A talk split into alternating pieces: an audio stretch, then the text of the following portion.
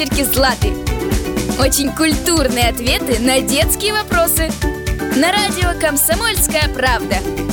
Проект Министерства культуры Челябинской области и автомобильного завода «Урал». Злата, привет! Привет, Ваня! Ты же недавно был в театре? Да, ходил в Челябинский камерный. Представляешь, спектакль шел около трех часов.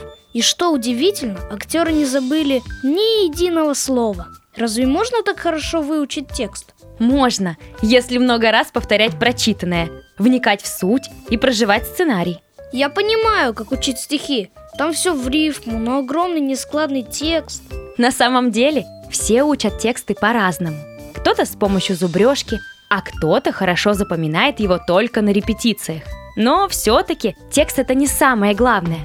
Главное понять образ, суть и роль персонажа. Тогда слова обретают смысл и запоминаются лучше всего. А если ты все прочувствовал, вжился в роль, но все равно забыл слова, можно ли подглядывать текст во время спектакля? Теоретически, да, но, как правило, у артистов нет такой необходимости.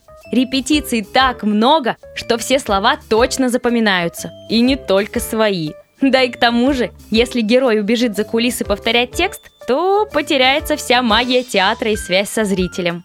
А есть секреты у артистов, как выучить большой текст? Когда учу стихи, то иногда бывает тяжело запомнить пару строк. У всех разные способы. Кто-то с помощью воображения создает картину и проигрывает спектакль в голове. Кто-то запоминает текст с помощью ассоциаций или воспоминаний. А кто-то прибегает к мышечной памяти. Двигается, ходит, ну или танцует.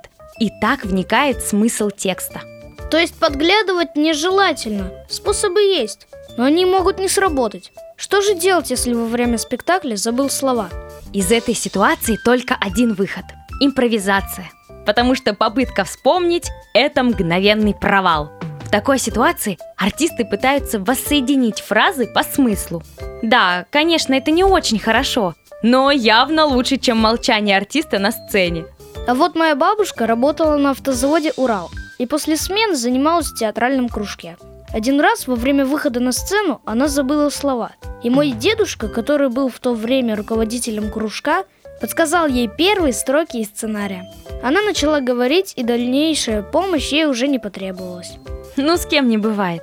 Главное, что все обошлось, и твоя бабушка смогла продолжить выступление. Вот в этом и заключается профессионализм работать несмотря ни на что. Теперь ты знаешь обо всех секретах артистов. До новых встреч, Ваня! Подкаст «Ящерки Златы». Очень культурные ответы на детские вопросы. Проект Министерства культуры Челябинской области и автомобильного завода «Урал».